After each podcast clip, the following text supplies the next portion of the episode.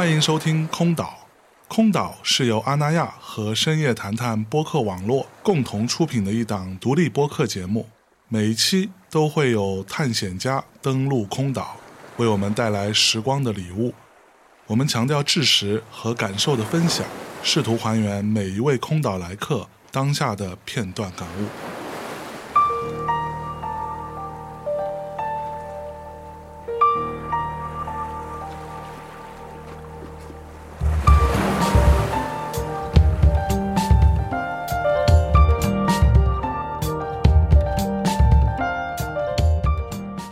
大家好，欢迎光临空岛，我是今天的守岛人象征。那今天做客空岛的是一个新朋友啊，著名的作家杨豪老师，打招呼。呃，象征老师好，空岛的各位听众朋友，听众朋友，大家好，我是杨好。先自己介绍一下吧，你你是干嘛的呀？哎，我好简单呀，我就是 你不是一个斜杠青年吗？我就是我叫杨好，我是个写字儿的，现在写字儿的。嗯，对，呃，你之前出版过三本书。对，是算三本吧。第一本叫《细读文艺复兴》，第二本叫《黑色小说》，第三本叫《男孩儿们》。嗯，《男孩儿们》是最近的这本，是吧？去年年底，去年年底发行的啊。先说说《男孩儿们》到底讲了一个什么故事啊？看起来是在写两个男孩子的故事，里边涉及到一些跟我深有感受、深有共鸣的一些古早的游戏什么之类的。对，你可以跟大家讲讲这个故事在写什么。就顺着象征老师刚才说到，看起来像是写两个男孩的故事这个话来说吧，我其实一直觉得小说如果去说他讲了一个什么样的故事，对我本人来说是件非常困难的事儿，因为不一定你这个小说是讲了一个故事。但是它就跟你上中学和高中时候要提炼中心思想是一样的，必须得提炼出来一个看起来像是中心思想的东西。但其实有可能，大家如果去看男孩们的话，会找到不同的面向、不同的点，然后每个人会延伸出不同的心里面的一个故事。这个也是我希望我的写作能达到的一个读者效果吧。如果偏要给他一个中心思想的话，他其实是有两个主人公，一个叫陈素维，一个叫李问，他们来自两个不同的成长背景吧。在他们成长背景中非常相似的一点是，父亲要么失踪，要么不在。呃，然后留下了一个非常强势的母亲和他们之间的故事，但是这之间依然是人与人之间的复杂性，所以最后这两个主人公的命运纠缠在了一起。其实男孩们也不是指的素维和李问，男孩们可能更多的像是一个隐喻吧。哦，是哦，所以你作为一个女性作家，为什么会？男孩为一个写作对象，呃，首先我只认为我的生理性别为女，我觉得作家应该是一个中性的词汇，他只在乎你笔下所。创造出来了一个什么样的世界，但并不意味着你是女的你就得写女的，你是男的你就得写女的。呃，你你是男的 你就得写男的。对对，好像大家对男作家写女性写得好这件事儿没有过于惊讶的地方，但是哎，真的哈，对，有很多男作家写女性写的入木三分，比如说。福楼拜的包法利夫人，是吧？哦，这个是这哎，对，这样说来，我刚刚这个问题是某一种冒犯，对，有某种倾向，某种倾向，对对，这个在现在这个时代政治正确的倾向非常不好，对对对对对对。那可是你，就是你之前是会了解到男孩是一个怎样的生活状态？我他们的生活细节，从黑色小说开始，就我不知道有没有看过这个第一本小说，其实就分成了男性和女性两个部分来写。我觉得它跟你成长过程中的一种观察视角有关吧。因为我小时候是一直剪的短发，而且我是稍微有点多动症，特别爱动的一个人啊，是吧？火，然后这个这个咱咱俩差不多，我小时候就是多动症，我现在也有点特别爱动的一个，就幼儿园大家都去睡觉，然后我中午是绝对不睡觉，大家就很烦我，因为 因为你不睡觉就会。鼓捣出来一些声音吵到别人吗？不，我跟你讲，最烦的是老师，因为你一个人不睡觉，你会带着一帮小孩不睡觉，你知道吗？老师是一定要逼着你睡觉。对对对对对对。对，所以我其实一直对我的性别，可能在十岁之前吧，没有一个特别明确的认定，觉得我是小女孩就应该怎么怎么样，或者我是一个像小男孩的小女孩都没有关系。我甚至在我们那个机关单位院儿里是穿着英格兰队九八年世界杯球衣，抱着个足球跑来跑去的那种。然后，对，到了十二岁开始，就你进入青春期了，你可能因为一些生理的东西，你渐渐意识到你是一个女孩儿，然后你是一个性别女，其实会给你一些视角的穿梭，因为你会有暗恋的男孩儿，会有一些女生的心思。那时候特别喜欢看小说嘛。你又有了很多这种文学虚拟的人物形象入侵到你的现实世界来，所以我觉得会发展出一种很奇怪的视角，就是我既关注男孩又关注女孩，我并不觉得呃我要为谁发声，我觉得这个事情在我的创作中不是我的第一要义，我想为人性多做一些样本吧。嗯。嗯。那刚才我们有聊到说，呃，可能很难总结出一个这个小说在讲个什么样的故事这件事情，故事性或者说这种情节的叙事性，对于你的创作来说，它不是第一要位。我在动笔起念的时候，我觉得叙事性不是我第一要考虑的因素，因为叙事性这件事情。如果换一个说法来说，它也有可能是某一种技巧。这件事情可能是我一向比较警惕的一件事情。我非常警惕让我的小说中充满技巧。当然，有技巧会有时候会使得你的东西看起来很正确，使得你的东西看起来受欢迎，使得你看起来像是一个在写充满意义的故事的这样一个创作者或者作家。但是，它对我来说并不是我寻求的创作。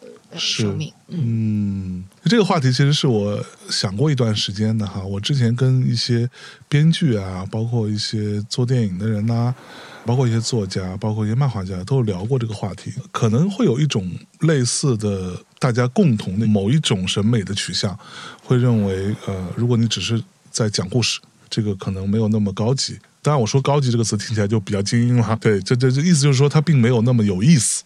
它的趣味性没有那么强烈。听完之后，我觉得说有点道理。甚至比如说，我就是今天跟一个作家聊天，我就回想起我在很多年前写过一篇很小的、很短的小文章，这就是那个东西对我来说印象是蛮深刻的。我到今天还能够时不时想起来我当时写，其实就是一个女孩。当然有很多大量的细节描写，在我非常幼稚的时候。其实你要说故事，他最后就做了一件事，他就是自己造了一艘很小的小船，他想要驾着这个船从他们家旁边的一个小水沟划这个船去大海，这故事就没了。其实他他最终也没有去成，他就是这样一个故事。然后我记得我小时候把这个文章给我喜欢的女孩。看的时候，然后我本来想他应该觉得哎，你写的还蛮高级。结果他说，所以然后来就是这个故事，然后是什么？就是大众对于文字或者说对于小说这件事情的理解，它还是需要有一个很强烈的故事情节存在。你这样的创作会不会脱离大众的这种需求？我觉得刚才你其实讲到一个特别好的例子，就是我说了一件事儿。那这件事儿的结局如何？就这个这件事儿结局有可能决定了我这个事情是不是在讲一个大众所期待的故事。其实我觉得这个是要看我们对故事的定义如何。我记得我上电影学院的时候，因为我是剧本写作专业，然后老师有说过，说故事是什么？故事就是不断的让你发生事故。比如说一个人要从 A 走到 B，那他可能从 A 走到 B 之间发生了十件事儿，这十件事儿阻挠着他不能走到 B。那这个过程中会产生无数的故事，就是画面化的，或者说电影它必须要达到的某一种技巧设置，就是它成为电影，它一定是有。载体的，那么这个载体就是一个镜头一个镜头的故事，就是你可以说好莱坞那样的是故事，也可以说伯格曼那样的是故事。但是我想对小说来说，这个事情又有一个特殊性，就是小说的最小组成单位其实是词。它不是一场一场的戏，也不是一个一个的镜头。那么词和词之间，其实它有某一种的生成关系，就是这个这个可能听起来特别的枯燥或抽象，对，或者抽象。其实词和词之间组成的关系，更大空间留给的是读者对它的想象，这个是非常重要的。嗯，所以我觉得我所说的故事，其实是我不希望我为了设置一个故事而去让这个小说的处处都在为这故事而服务。我希望就是这个故事在我的小说中间是可以变换形状的。就是其实男孩们也有一个看似很悬念的这样一条线，但是其实它中间有无数个小的细节或者无数个词是可以让它的重点变换形状的。那么这个故事其实很大程度上不受作家的控制。其实我刚刚在听你说，呃，小说它的最小组成单元是词。就我个人了，我比较看重小说作者他在进行他自己的这种创作的过程，或者说你可以说是这种词汇的编排跟编制的这个过程当中，我比较在意他的节奏感有没有这种，就是你说俗一点是某种阅读快感。这个是我个人的一个诉求，就是从小说本身来说，它最终。他这个小说的走向，或者他所呃描绘出来的那个场景、那个氛围，未见得是我特别特别喜欢。但是，哎，只要它这个部分它的独特的东西存在了，而且让我觉得我能够 get 到，其实对我来说就是很很惊喜的一件事情。那么问题来了，你有寻找到属于你自己的那个节奏感的东西吗？其实像你这样的读者，是我们非常希望寻找到的理想读者。对，就是每一个作家其实都是很自命不凡的，就是每一个作家都认为自己是很特殊的。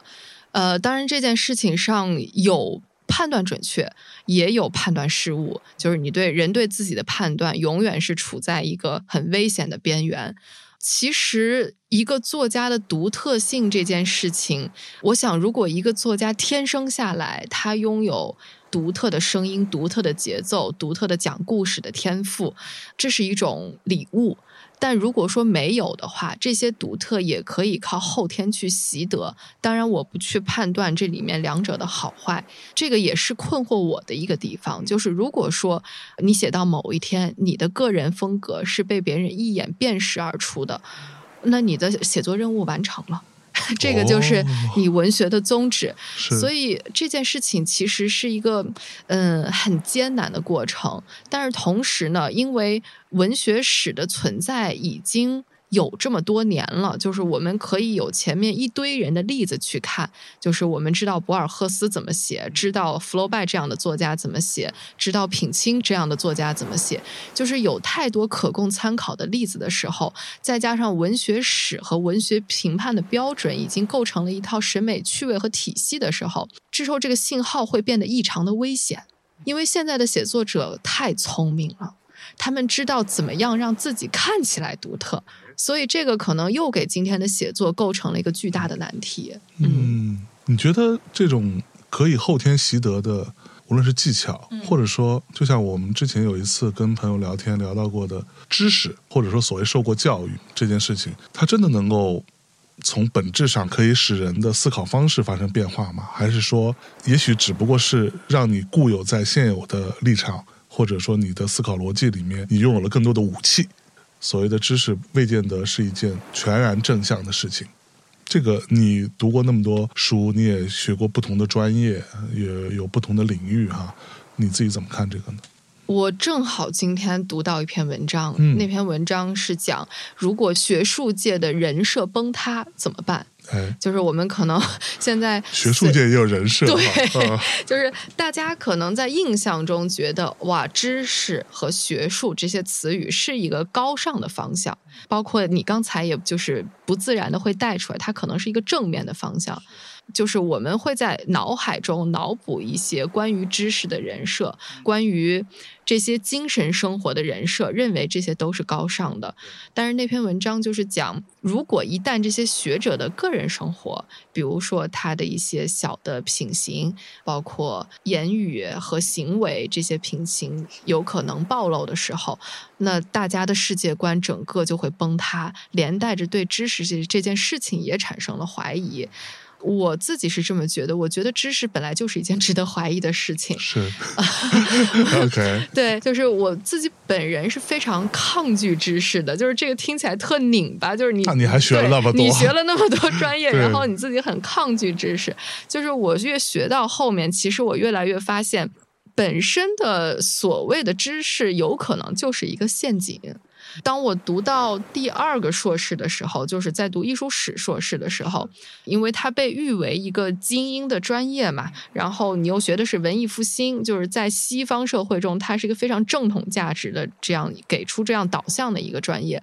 然后我会发现，我在论文中变得极其的痛苦，因为论文的一切都有指标。老师会告诉你，你如果想拿高分的话，是西方社会的老师，他说你必须要跟正文还多的注解，就是所谓的 reference，就这样的话会让你的一篇论文能拿到高分。它也是某种技巧，它是非常标准化的一种技巧。其实老师完全是好意告诉你这件事情，但是当我知道了这件事情的时候，我觉得我的世界观开始动摇了。就是知识究竟带给你了什么？是背后一堆的注解，一堆看起来高深的词汇，呃，甚至是你这篇论文可能要用到三种语言的资料，才显得你是一个标准的 PhD 的候选人。就这些东西，你习得了这么多，你刚才也说到，就是武器这个词，你习得了这么多武器中的子弹，你拿这个武器干什么？你要维护的是什么？你要抵抗的是什么？你有可能连人性中最自私的部分，你自己身上最自私的部分，你都无法去改变啊。那么这时候，知识究竟教给你了什么东西？我觉得这个可能是我们这一代人需要面对的一个巨大的困境。是，嗯，那你会后悔吗？嗯，我有一段时间非常后悔和暴躁过，就是尤其是在我刚开始写小说的时候，就我甚至跟我的就男孩们的责编说，我说我特别羡慕那种文学道路看起来身家清白的人，就是 一上来我就是一个创作者，我就是一个写小说的。我说你看我吧，就是学的。太多东西，就是不是指那个太多东西，就是那个专业太多哈。对。然后呢？你都学过什么？你学过编剧、剧本写作、剧本写作。然后北外的比较文学，但我上了一年退学了。然后艺术史、艺术商业，啊，还去歌德学院学了德语，学到 B 二。对，就是。就是特别不安分，显得你好像就不是一个正儿八经的创作者。我其实一开始是非常急躁的，对于这个现象，最后发现你无法改变。然后当你自己换一种思路的时候，你会觉得，哦，其实你那些认为自己人生中非常失败和你浪费了时间的经历，正是这些东西可能给予了你写作中某些你原来不会触及到的一些细节，就是它给予了你这些细节生长的土壤和养分。是。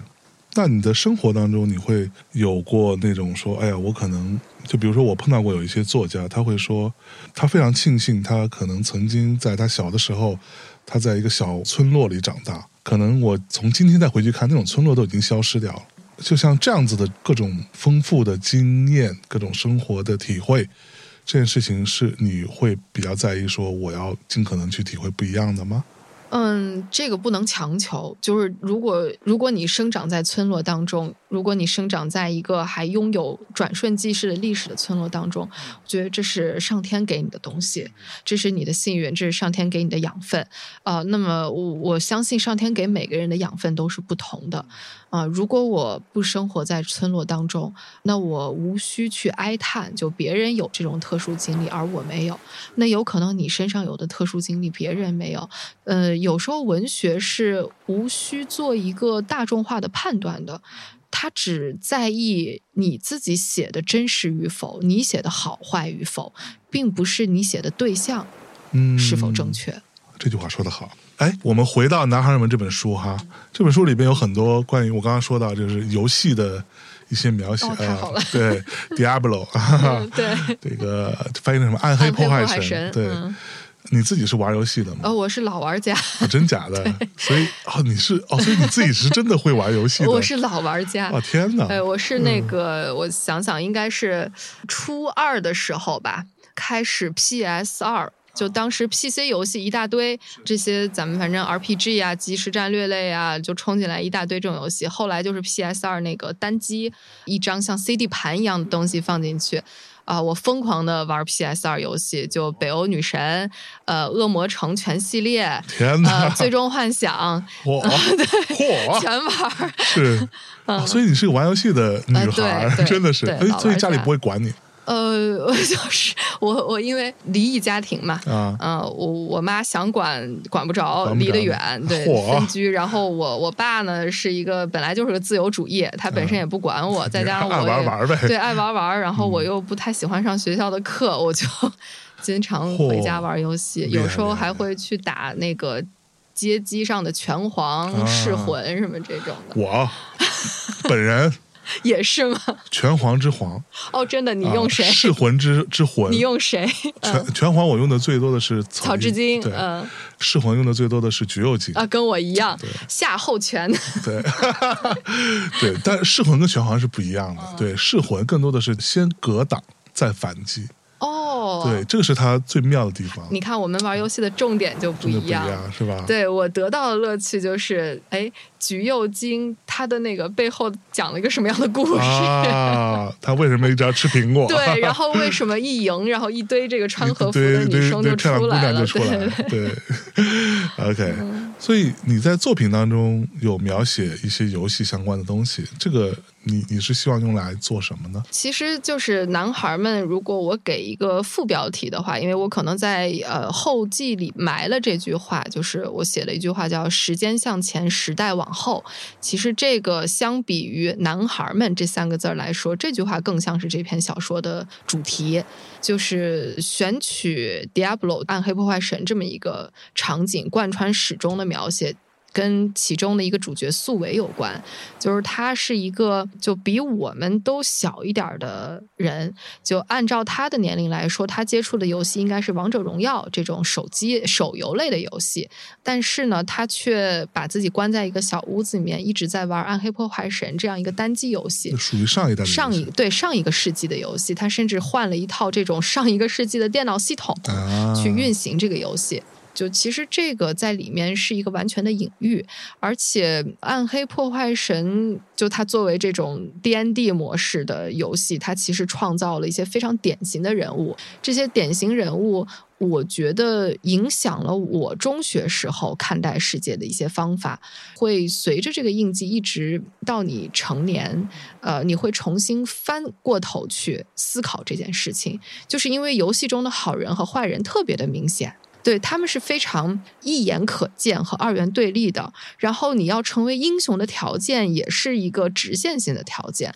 但是当你真正到了这个世界之后，你会发现任何的一切都不是这样子的，就是我们真实的世界比游戏中的世界要复杂的多，可能也是就很多这样的冲击也好，呃，还有我比较迷恋人性中的幽暗地带，所以就用《暗黑破坏神》这么一样一个游戏带入到了小说中。啊嗯，明白了。嗯虽然说《暗黑破坏神》本身也是一个世界观非常庞大的游戏，它也有非常精巧的各种各样元素的设定吧，但是依然它跟现实比起来，它还是一个童话一般的，对，对，相对单纯一点。它还是一个绝对干净的世界。对对对对嗯对 对，哎呀，所以你现在还会玩游戏吗？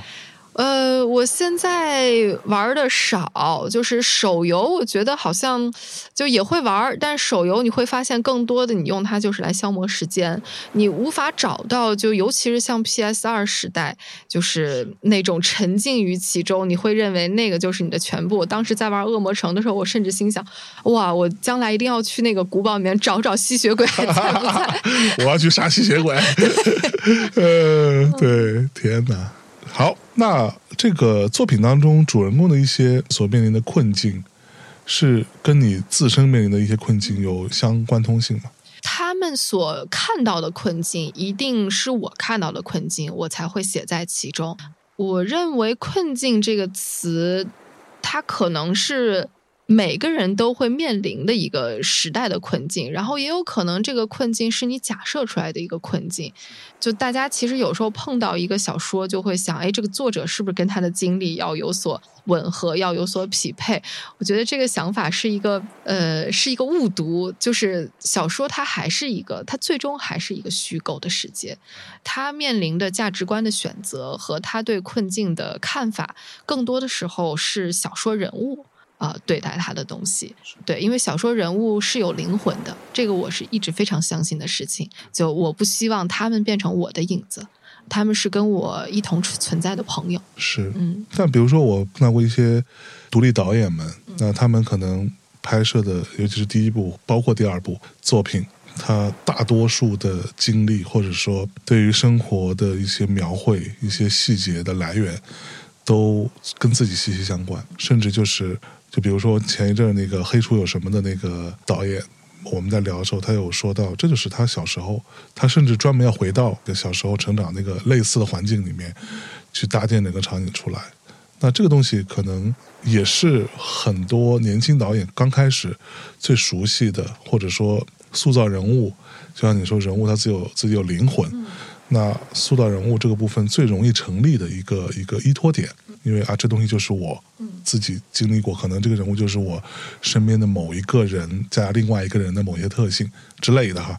可能比较容易塑造。那对于小说来说，是不是这个部分反而没有那么限制？我觉得这个是小说比电影要自由的地方，因为电影你是眼睛会先看到嘛，可能需要看到颜色、看到光线、看到气味，就这些种种的细节，它很有可能确实是你需要挖掘你人生中最先接触的记忆和你对他们最熟悉的部分。但我觉得小说它拥有一定。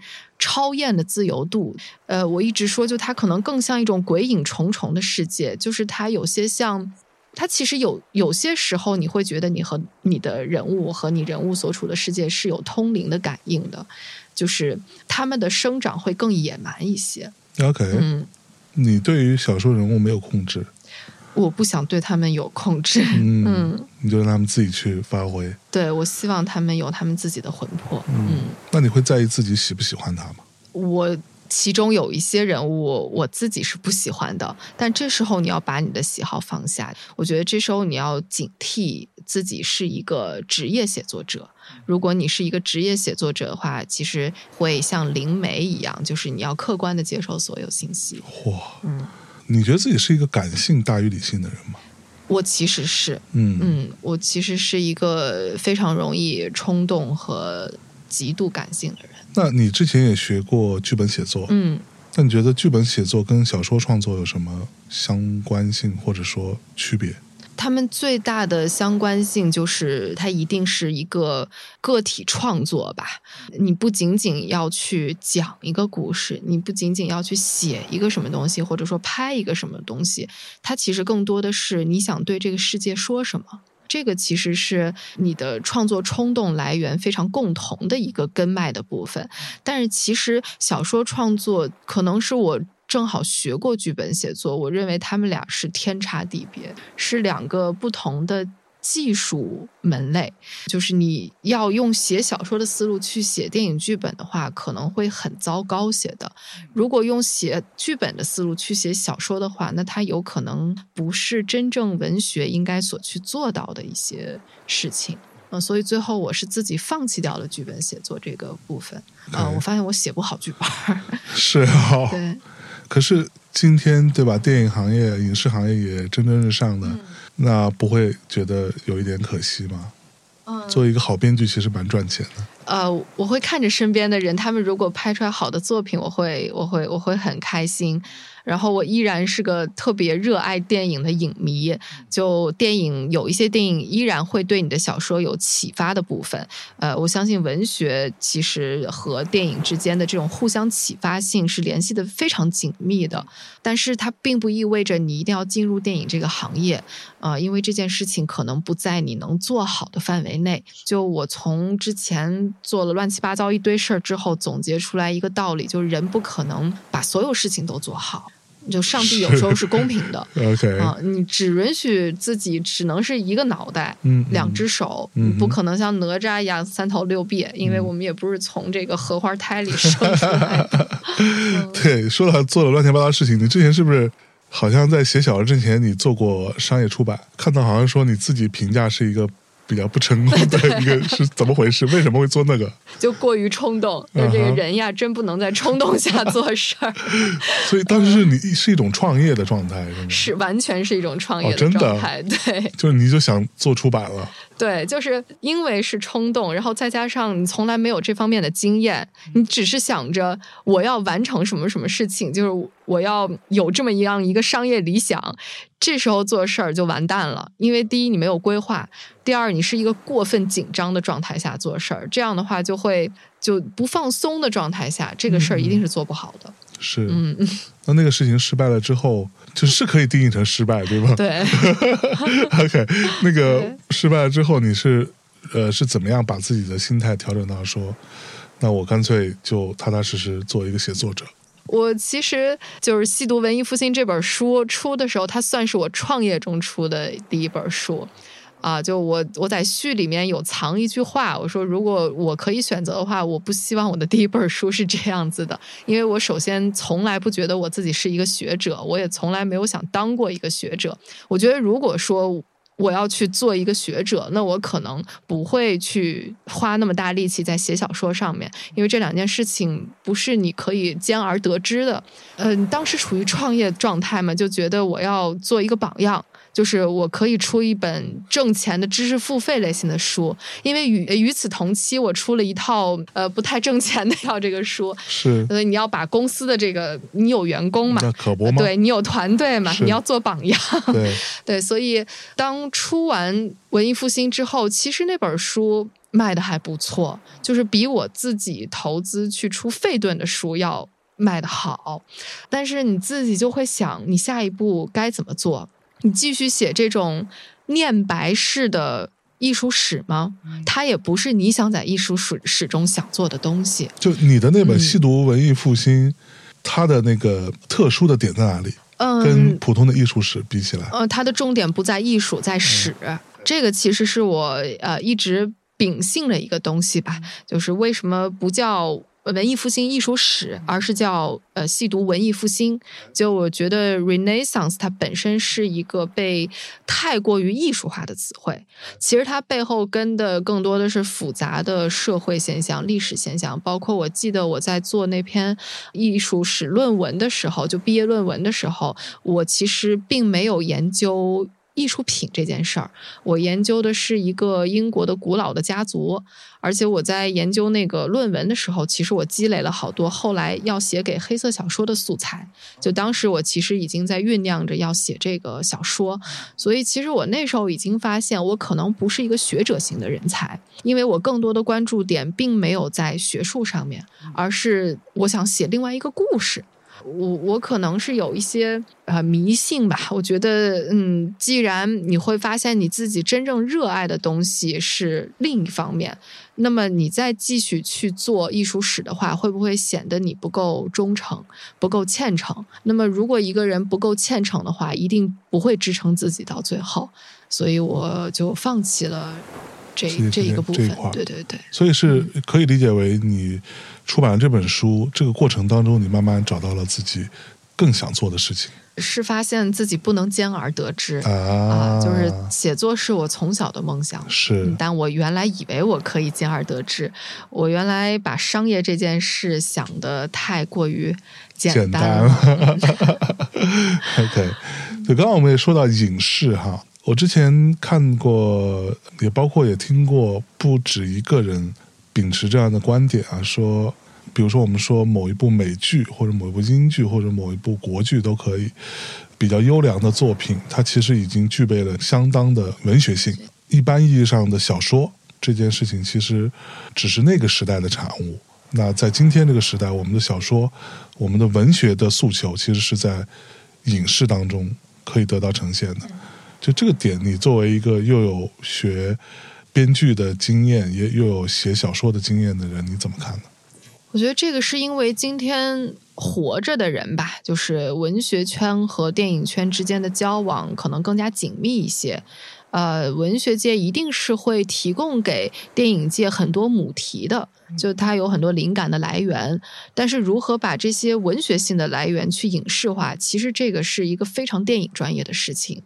因为电影专业，我觉得更多的它涉及到导演的一种整体的美学观，它其实更倾倾向于在做一个艺术作品。但是文学更倾向于去去探索一些羊肠小道，就是更隐秘的一些部分。然后这些隐秘的部分有时候也不为影视道也。但当然，电影或者是美剧、英剧中特别好的，就是触动你心的一些东西，是很感性的东西。这些东西也无法被。小说去采纳，所以我觉得大家可能要把文学和电影看成是两个独立的艺术形式，就是也没有谁高谁低，也没有说怎么样。我觉得如果一个电影有文学性特质的话，这个文学性更多的倾向于一种形容词。还真是，因为我现在回想起来，我在呃美剧什么当中曾经有过的那样子这种特别，你可以说是。触动到了心灵的那个瞬间，那个时刻其实是一些无关紧要的时刻，就那种时刻，它跟主情节或者这个人呃主人公或者主人公团队所碰到的一些困难及以及解决困难这个部分关系不大，它就是一些所谓的闲笔的部分。但这些闲笔的部分，通过通过一些画面的呈现，其实如果说你把它翻译成文字来去描写那些画面，反而就没有那么。那么有意思了，他就失去了让你感动的那个意义了。没错，没错。就包括你知道，我前一阵看一个，当然也算是嗯毁誉参半的一个一个片子，就是《浅草小子》，就是讲北野武在出道之前的事情。就是他让我特别有感触的那个那个瞬间，其实就是他出片头字幕的那个瞬间，你知道吗？就是那一下子，那个色彩，那个黄黄绿绿的那个东西，配上那个音乐，那一下子那个那一块儿。你说你放在文学当中，它其实是没有办法那么给到你，而且它描写出来可能是一段很糟糕的三流作家，对对对 对，就很无聊，对。对。但是同样，文学当中有一些那种让你觉得，哇，这个地方真的写绝了，对。的部分，你也真的拍出来，你觉得很傻，你觉得很傻，就这个在干嘛，是吧？你除了中文之外，你还精通英文，你还精通德语。因为没办法嘛，你要用它写论文，可不吗？对，那就是你在不同的语言之间，如果说在对于写作的影响，你觉得会有一些不一样的思考逻辑吗？我觉得这个更多的是阅读吧。我也尝试过，你比如说你用英文写论文的时候，你会发现自己很难达到。运用中文的这种感觉，就是它会有一些，就如果再把文学性当一次形容词的话，它会很难有这种时刻出现。我一直呃特别感谢德语这门语言，因为德语这门语言刚开始学是因为我酷爱古典音乐啊，所以就是为了听歌剧，就是施特劳斯呀，对，你得你得你得去知道他的那个歌词嘛。本科的时候又特别喜欢德国的哲学，所以就跑到这个歌德学院，先把德语学了。然后学完德语这门语言之后，其实反而给你打开了一扇窗户，就你会发现德语的诗歌比你想象中要好很多。哦，对，是不是？对，就我原来可能是看那个。特殊时期翻译的歌德的诗歌，就有很多感叹号呀、抒情呀什么的。是是是。我，当时就想，哇，歌德怎么是个名不符其实的大作家？对，后来你自己真正学了德语之后，就他那个德语很多阅读原文是用歌德的东西做例子的，就会发现，哇，歌德写的这么好，就是你用德语读他的时候，简直是一种震撼。是。然后就你就会重新翻出来歌德、席勒这种所谓过于被耳熟能详化的德语作家。所以发现他们并没有被 overrated，没有，他们是名副其实的，对，而且那种伟大的力量，就他德语，你阅读德语的那个德国作家的感受，可能跟其他更被文学天赋所青睐的一些国家，比如说法国呀，然后呃西班牙呀、拉美啊，这些就是属于呃可能更多的是天赋型的作家，就会发现德国作家跟他们还是不一样，对，因为我自己还是。狂热的热爱德奥文学，对，嗯，哇，这么说来，我喜欢那么多德国的摇滚乐队，但是我从来不知道他们在唱什么，也不觉得自己好像有那个可能性去理解他们唱什么，只是觉得德语的发音听起来蛮狠的，对 对对，最不温柔的语言。是，只要你听过，就是我觉得你要是去听一些，可能会更有意思，一些德国的 hip hop。你光听他那个那个音节的那个 feel 就已经非常狠叨叨的那侵略性很强侵略。性非常强，你觉得嗯哇，那那说什么也不知道，反正就是很厉害。对 对就感觉德国人没法写爱情小说。对对对歌德有本小说叫《亲和力》，他其实本来是要写一段温暖的感情的，嗯但写到最后也变成了一个分析性的。OK，那那你有过任何时候觉得中文有它最独特的魅力吗？我中文对于运用者来说，我觉得简直是一种极其特殊的语言，就它的节奏感。可能是任何一个拼音性的语言都无法达到的。就它的节奏感，因为不仅有读音的节奏感，也有看起来那种字儿的节奏感。这个我觉得就还挺推荐李敬泽老师的一本书，叫《青鸟故事集》。就我当时看完这个书之后，我想哇，就是中文能运用到什么程度？呃，可能当代作家有给出他们的答案。那你在日常的这个生活当中，你有过任何时候会觉得中文的表达不够准确，或者说效率不高？会有，嗯，因为我嗯们现在生活在一个已经全球化了的时代，对对对就很多词语不是中文特有的，对就它更多的是表现一种情绪嘛。比如我今天 emo 了或者什么，你可能觉得 emo 这个词儿怎么翻译呢？然后大家更能 get 到的是 emo 这个词儿，嗯或者说你去做一些引号的话，你做手势，可能大家会更能 get 到。就是今天整个语言系统其实已经很像游戏文本了，那 emoji 有可能会真的加入到语言当中吗？在啊，我觉得一定会的，哦是一定会的，因为现代人会越来越懒惰。那这种懒惰，你作为一个文字创作者，你嗯不会觉得警惕吗？或者说，呃，甚至有点痛心？呃，你当然感性的时候是会想一想，你说我要成为一个捍卫 汉语尊严和汉语创新性的这样一个写作者，其实你就变成了一个非遗、非遗的这样的一个保护人。是哦，对对，可能我的重点不在这儿。嗯，对，就这个压力和或者或者这个重担也不应该由你来呃，这承担。这个是宇宙的选择和历史的选择，我承担不了。OK，哎，你之前在一次访问当中有说到，现在读者啊判定一部作品的前提是从作者开始，而不是从小说开始。嗯这句话到底怎么理解？哦，我写这句话的时候其实很感性，嗯 但后来好像看起来是被烦到了的意思，有没有？嗯，就是你作为一个性别为女的作家，其实经常会被这件事儿烦到。就大家会对女作家有一些既定的影响，就是呃，如果说你写的是和女性主义有关的，或者说跟什么有关的，人们会一开始对你有一个高尚的判断。但如果说一开始你选择了一些更暧昧化的这个题材吧，就是它可能更多的是一些复杂的、没有政治口号的东西，那么大家会很难判断你这句话。今天在听你读了一次的时候，其实我又想到，我可能还有另外一种意思，就是希望大家真的去读作品。我们今天把作家这个人抬得太高了。就是我们总是在采访作家，或者说把归入年轻作家或者女性作家，其实还是把人看得太重了。我觉得可能把人看得太重的问题是没有看作品。就是对于作家来说，其实人应该是隐形不见的，作品是应该被抬出来的，因为它所有东西都在作品里。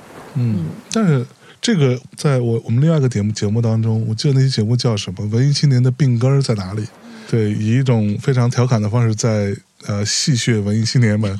当时其实有说到一个一个点，我觉得是蛮有趣的，就是呃亚洲范围，大家可能更加关注的是所谓的你会说天人合一啊，或者说就比如说你说匠人精神这件事情，它其实是非常典型的，就是把创作者或者作者啊跟作品本身紧密的捆绑在一起，它强调一个氛围，一种手工感，无论是什么某种传承、某种坚持，它赋予了这个作品、这个产品本身有巨大价值的溢出吧，它都会存在。但是另外一种观点就是，你可以把它完全拆开来看，那就像我们刚刚最开始你有聊到的说，一个一个一个作者或者一个学者的。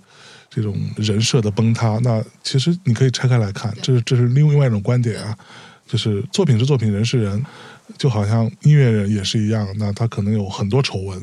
我认识太多的音乐人，他可能就是一个混蛋，在生活中他就想要变成一个渣男，对吧？但是你不影响他创作出来的作品是一个很很厉害的、非常极致浪漫的这样一种表达。这些东西其实是完全两种不同的价值判断体系，对吧？所以，其实在我看来，反而是自己了，或者说我和我的朋友们，可能更加去倾向于后者。你当然，你可能是通过某一个呃特定的一个节目、一个访问或者一一个播客，可以去了解到某个作家，但是你最终你还是要回到你对于作品本身的这个判断上，因为他不是一个偶像嘛。你这就是这世界上只有一种人，是我这话说的稍微有点狠啊。来，同学们，这世界上只有一种人，是他需要为他自己的言行负百分之百责任。就是我说的，在传播层面上，这种人叫做偶像。偶偶像是一个职业，偶像他不是歌手，他也不是演员，他也不是什么作家，他就是偶像。偶像就是偶像，idol。idol 要做的事情，他就是他做的内容，就是他把他自己这个人包装成一个你想象中的一个梦幻中的人给你，这就是他的那个他做的所有事情都不能破坏这件事情，要不然就是就叫做不敬业。其他任何的，在我看来，其实都是应该。适当的拆开来看的，对对对对对。对，嗯，因为偶像他可能头发丝儿都不属于他自己，对，没错，他属于热爱他的这个粉丝们，是他就是一个产品，他就是产品本身，对，嗯，而且他没有其他产品，没有，你可以说他唱歌或者什么那些都是，其实都为了他，都是为了这个人，这个人，对，所以就我们经常之前聊过说，你说在偶像产业非常发达的日本或者韩国，偶像是一个职业，他是偶像跟他是歌手，但同时他是偶像。我可以很负责任跟大家讲，在日本跟韩国，他是偶像，就意味着他的地位比较低。对，就是在整个娱乐工业当中，他是比较不太受人那么尊重的。但这个就是你的选择嘛。所以，那你到目前为止，你自己对于自己在文学这件事情上的去发展也好，做出的成果也好，你是满意的吗？嗯，我觉得我还是一个在摸索中的写作者吧。嗯，我不觉得现在有什么成果，但是我希望做到的是，我回头去看我写的每一本书，我都是认真写了，我不后悔的。嗯嗯，除了文字的创作之外，你有过想去尝试别的创作形态吗？呃，如果我能像游戏中的人物一样，就是你改变职业，然后迅速 赋予这种职业天赋的话，因为我我自己就本身特别喜欢古典音乐，但是现在已经年龄这么大了，没办法了，那就还是坚持文学这一条路吧。嗯，年轻人喜欢古典音乐没有那么多好像，现在还是越来越多，越来越多。你你是从什么时候开始喜欢古典音乐？我记得那个九十年代的时候，不知道有没有看过那个爱乐那个书。呃，因为我妈妈是这个特别喜欢音乐嘛，她从小逼我弹钢琴，但是我对钢琴其实没那么喜欢。然后我在爱乐那个杂志上看到了玛利亚·卡拉斯的照片，我瞬间这个对就被震慑住了，被摄魂了，然后就开始狂热的喜欢歌剧。哦，哇，这了不起！嗯，所以你现在就你在平时写作的时候，你是会听音乐的吗？呃，我不会。不会，我是一个喜欢绝对安静的写作者。从你这代人开始，你你写作的时候就是用电脑，那你有想过用电脑写作跟用手写作，其实这个工具的不同，但是会影响表达吗？嗯，也许会影响的，因为电脑你更多的像一种合成性的写作，就是你所有的字儿其实它是都可以。去合成、排列、组合的，就有这种感觉。但是用手写字儿的话，你会觉得，哎，你还是一个字儿一个字儿的去写了。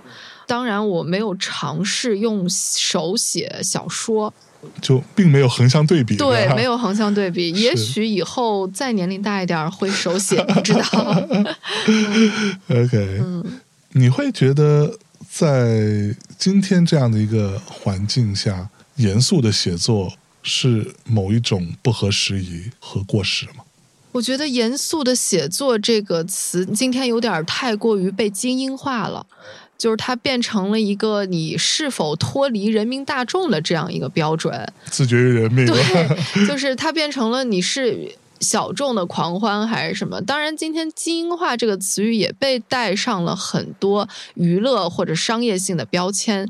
原来我们觉得精英化是小众的、不为人知的，但今天其实小众的很多东西也在变相的商业化，就是它变成了变相的一种自傲。这个我觉得我们今天可能看问题要跟十年前对智性的判断要有所区别，所以我觉得严肃文学今天可能应该换一种定义方法，就是你写出来的东西，你究竟是为谁而写，这个还是很重要的。嗯，为谁而写很重要。嗯，那你为谁而写？我觉得我是为看不到的读者在写。这些人在哪里？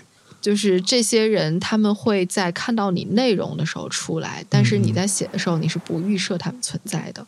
那这样不会没有方向感吗？嗯或者说没有那种怎么说精准打击？但是精准打击听起来又是一个非常商业的对 很技术，化的 很技术化的操作。对对对他也许会，就是也许你会出来之后发现你这个有点含糊不清，嗯，呃你的受众到底是谁？失焦。对，有嗯失焦，对。但是我充分信任，就是我小说中自己生长出来的魂魄，就他们总有一天是能找到他们所对应的读者的。是，嗯但是我之前有碰到过一些作家，他其实这个当中，那我不能说是谁啊，其实平时是进行蛮严肃的写作的，但他有一个恶趣味，你知道吗？就是他换一个名字，他写那种特别无脑的。穿越文什么之类的，当然我没有说穿越文不好的意思，各位同学啊，就是这是他自己说的，但是但是他觉得这个是我放松的方式，我就是写一些特别俗气的东西，然后就是通过他，我才知道说原来穿越文有很多，但是通过他的口让我觉得还蛮错愕的。他说啊，你知道有那种就是写自己穿越成了刘姥姥去跟贾宝玉谈恋爱的故事吗？然后我就说我的妈呀！他说对，他说这个世界其实非常的魔幻，然后他就会有时候就去干一些这样的事。我特别理解他，嗯是不是我觉得就是它是一种游戏嘛，因为大家不能因为说都是文字写的东西，就把文字和文字就混为了一体。是是就是文字可能堆砌出来不同的世界。嗯就我私下也非常喜欢看《哈利波特》啊也不是说全在看奈保 哦尔这真的吗种书，就是它会让你的呃头脑进行一下放松。哎，虽然都是文字，但嗯不代表说就是这之间是。就就怎么说呢？它不代表说这是同一个类型，嗯就是它其实有可能一种是游戏，一种是工作。对，所以你会想要尝试吗？如果我觉得我能写好的话，我可以尝试。试试我觉得很多标准是你能不能把这件事儿做好，哎，嗯，而不是它是什么类型。但其实做好也不容易啊，太不容易了对对真的是。对，我的梦想是想写非常好的侦探小说，但是没有做好。啊对，嗯，哦，我前一阵还重读了《漫长的告别》，哦，太喜欢钱德勒了。我的妈呀，我哦觉得真的是太厉害了，对，就是天才。就是这种小说，你说它严肃吗？但是它真的好厉害，就是而且你随时拿起来重读一次，就发现哦，原来它这里头还埋了一个这个啊，原来它这时候这跟这个描写跟你以前所印象中又不一样。对我觉得，这啊、好厉害，而且它有一种特殊的腔调，对对对对对，让你欲罢不能。是所以我电学毕业论文是黑色电影嘛，嗯我就是因为迷恋钱德勒，然后就看了一堆那个好莱坞四十五十六十七十八十的嗯 黑色电影，最后就就对，就是迷恋这个腔调是。哎，你去过阿那亚吗？啊，去过。是吧？呃，如果说以阿那亚为一个创作背景，你有可能会构思一个怎样的？现在你脑子里马上浮现的一个小故事或者小场景？我觉得阿那亚，我去了之后，更多的感觉它是一个挺封闭的地方。就是这个封闭的地方，其实是非常适合创作的，但是创作不一定就是它一定要在阿那亚本地发生什么东西，它有可能就是那种封闭性会触及到你去深挖一些你记忆深处的东西。我觉得有些东西就会又浮现出来。当然，我有一个好朋友在阿那亚刚创作了一个东西，我可以那个推荐，他好像也上过你们的节目啊、黄石。啊，对他写他的那了一个个爱情小说那个电影，对对对是是是，嗯他写的是就被困在那儿了嘛？对对对，因为疫情嗯被困那儿，了，俩人回不来了。这个，故事也是，封闭系统对，对对，哦，真的封闭是一个有趣的事情。之前我还有过一个思考，就是也不知道思考啊，就是我这种人有什么思考呢？我就是胡思乱想啊。对，我就稍微老是琢磨这个事儿，就是比如说你在安那亚这种地方待时间久了。之后，它确实是一种非常封闭的状态，因为外边的人基本上进不来嘛。然后你在这里边，其实环境很优美，但是什么都给你安排好了，你去哪里吃饭，对吧？去哪个食堂什么的，这种环境下，其实你会慢慢的就真的会进入到一种去挖掘自己这个部分对，去想想我到底是谁，我曾经有过什么样的一些经历，无论是好的坏的，最终都形成今天的你，对，变成像颗粒一样，把你这个人慢慢给拼装起来的一个过程。这个部分其实是蛮有趣的。再说狠一点，我甚至觉得相对封闭一点、没那么没有那么开放的环境，可能更加利于创造一些东西出来。就比如说，有时候我在北京这个录音室这样的环境里头，什么都很舒服，这都是这都是我自己弄好的。我知道任何东西在任何地方，我可以找到任何东西。其实你有时候就会很烦，对，反而你不如有一个限制的环境下，你可能会做的东西，可能激发你的东西反而会多一些。人就是一种很神奇的动物。人就是贱。OK，你最近在进行一些什么样的事儿呢？呃，我最近就呃，我其实生活很规律，就是写作呗，是哈，写作对运动。你是会那种像村上春树写的那样子，每天把写作的时间固定下来，运动时间固定下来，就这样子长跑的人吗？呃，我试图固定，但后来发现不是你每天都能写出来东西的。我去年年底有写过一个小中篇吧，但是你虽然写出来字数在那儿，但是最后又发现内容非常不满意，你还是删掉了。其实做了一份无用功嘛。对，就它不是牛奶一样你挤就有的这样一个东西。嗯嗯，有时候更多的时候是在日常生活的这种规律、无聊、单调中，然后去孵那么一个蛋。嗯，哦，孵蛋这个还蛮精准的，我觉得 就是你不一定孵得出来，你不一定孵得出来，但你得比较努努力一点，你还是得给他那个条件，对对对对对对对。然后你孵出来蛋，有时候好看，有时候不好看，不行。那接下来有什么计划呢？今年应该会写几个短篇吧。嗯嗯嗯，长篇和短篇对于你来说创作的本质差别是什么？我觉得我们今天提太多长篇和短篇的区别了，这个是一个不太好的倾向。大家为什么一下子开始关注？就是你写长篇，你写短篇。就我觉得作家不是被这么分类的，嗯，就他只不过是到来的时刻不同，因为有的信息是需要一个长篇承载的，有的信息是需要短篇承载的，有的需要诗歌承载，有的可能需要博尔赫斯这种非小说类的小说去承载的。就它只是只是一个载体不同，但我想今天大家。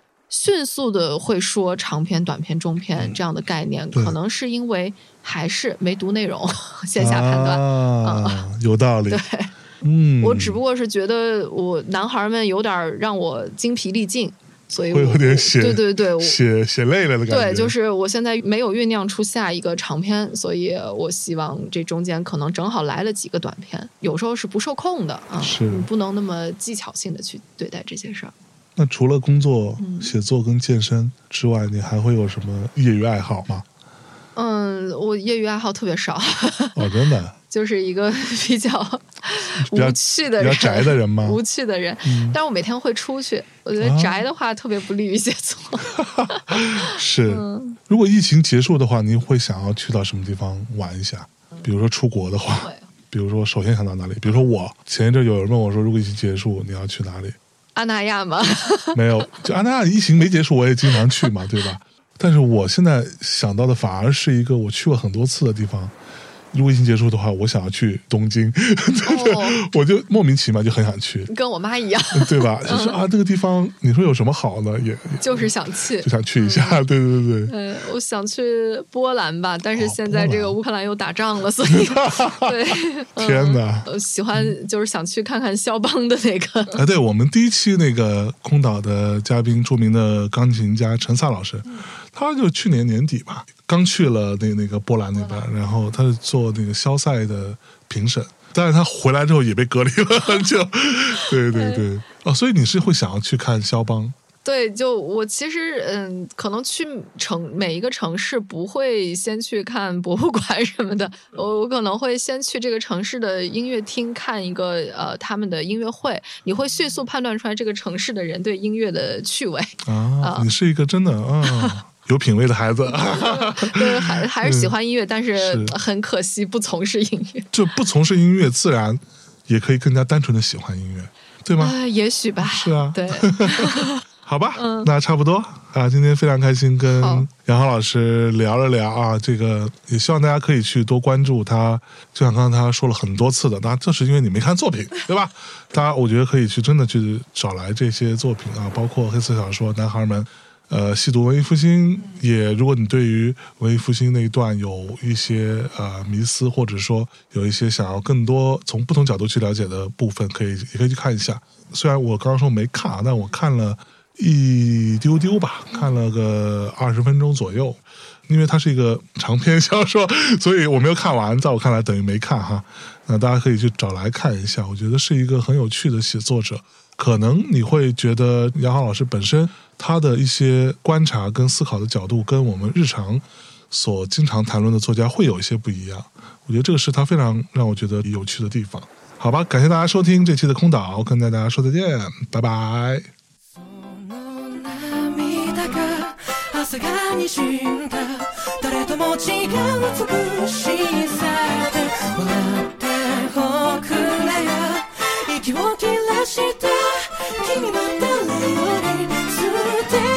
Please.